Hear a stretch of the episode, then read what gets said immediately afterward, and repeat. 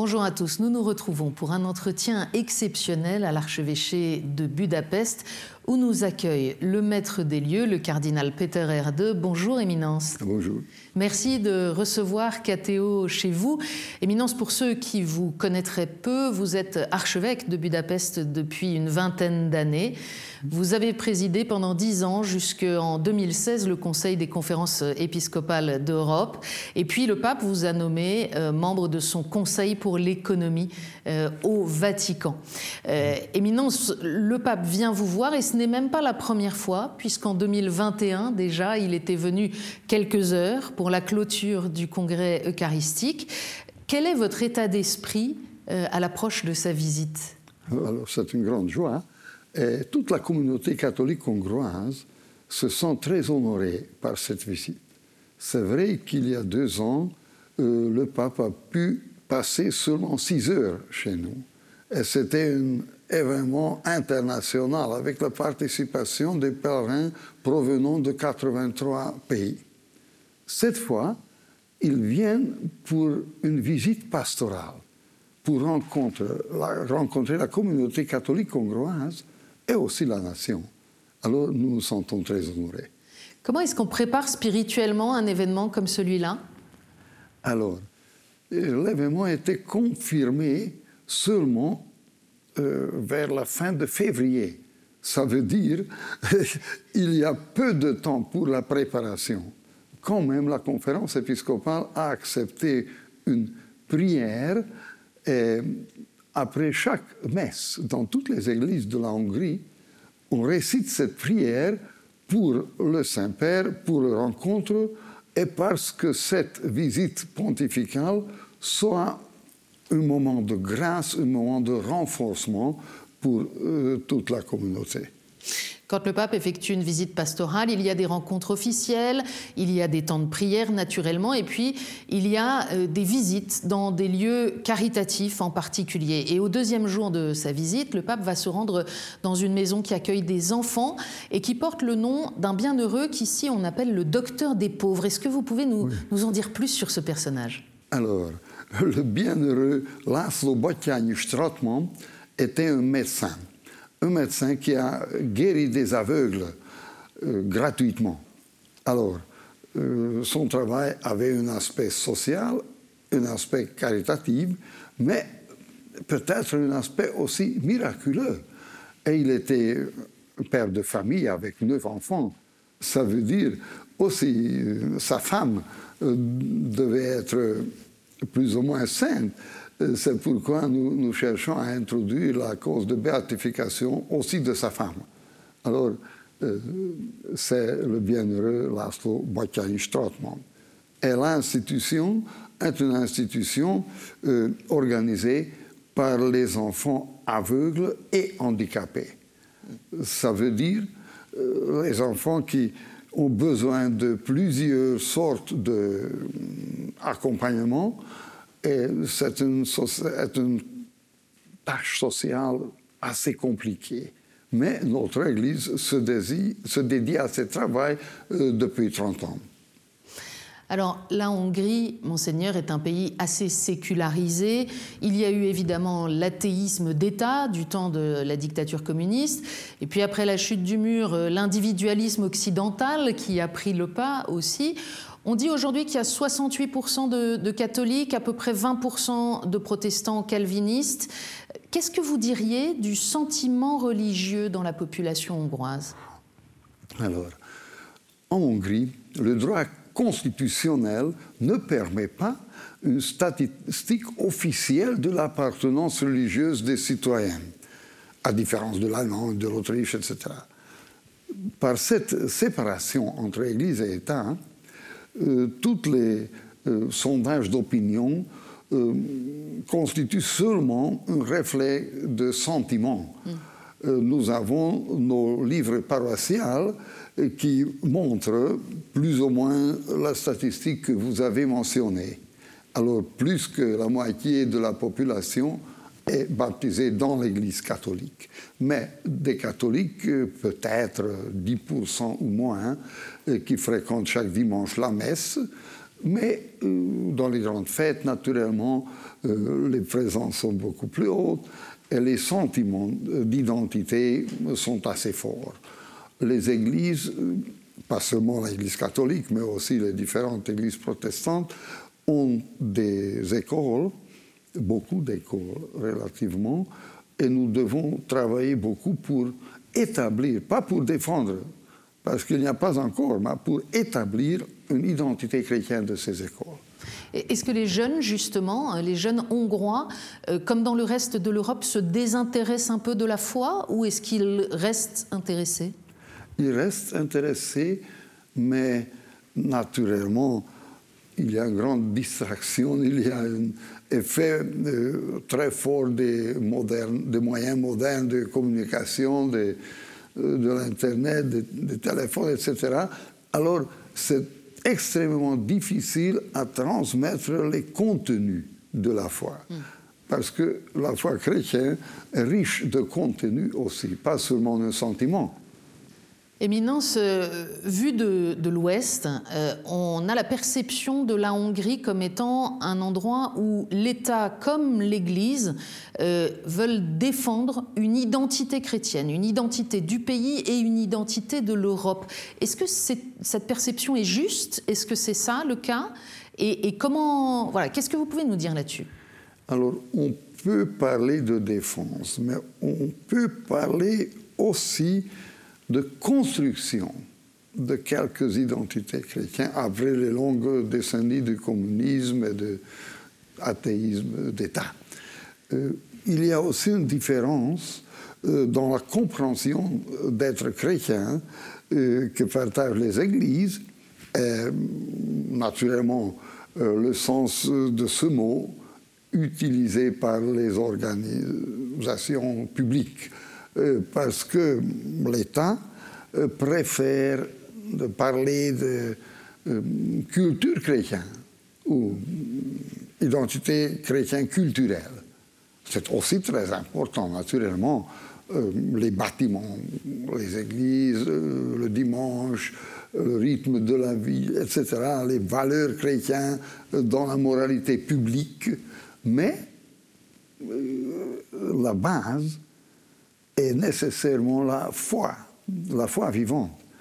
Et en cette question, euh, ce sont les églises qui sont seulement euh, compétentes. Je, reviens à la situation euh, présente. une particularité qui est très présente ici en Hongrie, c'est que vous avez une frontière commune avec l'Ukraine. Et depuis le début de la guerre en Ukraine, euh, votre pays a accueilli plus d'un million et demi euh, de réfugiés. Tous ne sont pas forcément restés pour s'installer ici, mais il faut, il faut les accueillir. Quel, impact est-ce que cela a sur euh, la vie en Hongrie aujourd'hui? Alors, je peux dire que la population entière, et aussi l'Église, aussi les catholiques, ont accueilli les réfugiés avec grande solidarité. On a euh, donné beaucoup, on a ouvert les institutions de l'Église, on a organisé les aides aussi à niveau paroissial. Il y avait aussi des organisations catholiques qui étaient à la frontière pour aider les réfugiés. Et il y avait naturellement aussi des actions euh, de recueillir des biens. Euh, il y avait des aides envoyées en Ukraine même. Par exemple, les aliments, les médicaments, mais aussi les agrégateurs, les, les autos, etc. Alors, il y avait un, sentiment euh, populaire très fort. Et il y avait beaucoup de familles qui sont restées en Hongrie. Alors, on a dû organiser, par exemple, l'enseignement euh, dans les écoles élémentaires. Euh, des enfants provenant de l'Ukraine, aussi dans les écoles catholiques. Il y avait une part qui, qui connaît la langue hongroise, mais beaucoup parlaient seulement russe ou bien ukrainien. Il y avait au début quelques problèmes avec les, les professeurs d'école de langue ukrainienne, Mais parmi les réfugiés, on a trouvé aussi des professeurs, et comme ça, on a réussi à organiser euh, cet enseignement aussi. Hmm. Pour qu'on se rende compte, la Hongrie, c'est un peu moins de 10 millions d'habitants euh, aujourd'hui, et donc accueillir plus d'un million de réfugiés, c'est considérable. c'est un grand défi. Venons-en à, la, vie de l'Église. Euh, au début des années 2000, avec d'autres grandes villes d'Europe, euh, Paris, Bruxelles, Lisbonne, vous avez lancé des initiatives de nouvelle évangélisation, on s'en souvient. Et puis dix ans après, il y a eu l'année de la foi décrétée par Benoît XVI, et là vous avez lancé un grand plan de visite des familles par les missionnaires des paroisses. Alors on est encore dix ans après. J'aimerais vous demander, monseigneur, quels fruits ces initiatives ont porté? Nous pouvons dire que, après les deux synodes sur la famille, nous avons euh, euh, aussi euh, organisé une recherche par les paroisses et nous avons trouvé que 70% des paroisses ont des, des groupes de familles. Ça veut dire groupe de 10 familles, de 20 familles au maximum, euh, différents selon l'âge euh, des parents, par exemple. Et ces familles se rencontrent régulièrement et le contenu de rencontre est d'un côté la foi, prière en commun, etc., lecture de l'écriture sainte, mais aussi les problèmes quotidiens. Ça veut dire que la communauté chrétienne n'est plus une communauté de culte mais est une communauté de toute la vie, euh, comme dans l'Église ancienne. Et c'est très important. C'est un changement épocal. Et nous sommes encore en début, mais la direction est claire. On rappelle le synode pour la famille, c'était 2014-2015 et vous étiez le mmh. rapporteur général de la, de la première euh, session. Euh, il y a une particularité tout de même de cette Église en Hongrie, comme dans les autres pays qui étaient derrière le rideau de fer, c'est que vous n'avez pas vécu l'expérience du Concile Vatican II de la même façon euh, que les autres. Est-ce qu'aujourd'hui, cet aggiornamento, il a été intégré? Je dirais oui, parce que immédiatement après le concile, on a pu traduire et publier naturellement les textes du concile, on a introduit la réforme liturgique, etc., la traduction hongroise des textes liturgiques, qui était un changement très bien accueilli aussi par le cardinal Vincenti. Hmm? Mais est vrai qu'on a dû euh, faire beaucoup pour la réception entière du concile, et c'était euh, organisé après le changement politique à travers les synodes diocésains. Euh, l'organisation des synodes diocésains était encouragée par Jean-Paul II, qui a eu en 1991 une rencontre avec la conférence épiscopale hongroise. Et il a dit euh, qu'on doit tenir des synodes diocésains pour euh, introduire euh, les changements, le renouvellement euh, de l'Église entière et pour rendre compte de la situation actuellement de notre Église. Et c'est sinon diocésain, à partir de 1994, était célébré dans toutes les diocèses de la Hongrie. Et maintenant, nous sommes déjà en phase de, de l'exécution de, de, ces conciles. Vous parlez de, synode. Euh, le grand synode pour toute l'Église qu'a lancé le pape François euh, vient d'achever sa phase continentale. Euh, à 500 km d'ici à peu près, à, Prague s'est tenue la session continentale européenne. quel regard vous portez sur, cette, sur ces travaux? Alors, cette fois, notre conférence épiscopale était représentée par le président actuel, Monseigneur Veroche, mais on doit dire que les évêques européens étaient assez euh,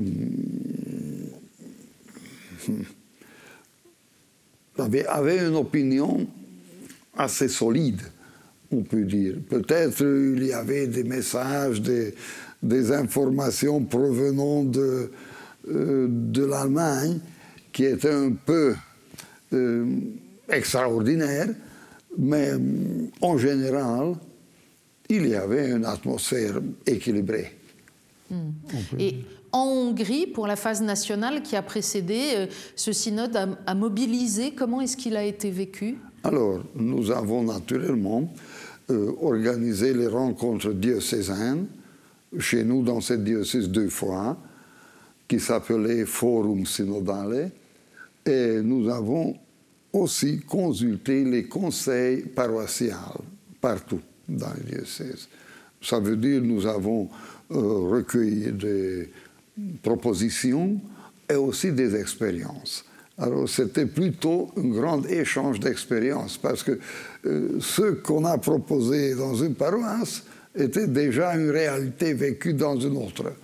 Alors, alors on sent cette expérience euh, synodale qu'a déjà l'Église de, Hongrie, mais euh, lorsque nous nous étions vus il y a dix ans, vous aviez souligné une autre particularité, la difficulté pour les congrégations religieuses à retrouver euh, de la vitalité ici en Hongrie. Il faut rappeler qu'elles ont été interdites pendant la dictature, et vous disiez elles ont du mal à reprendre.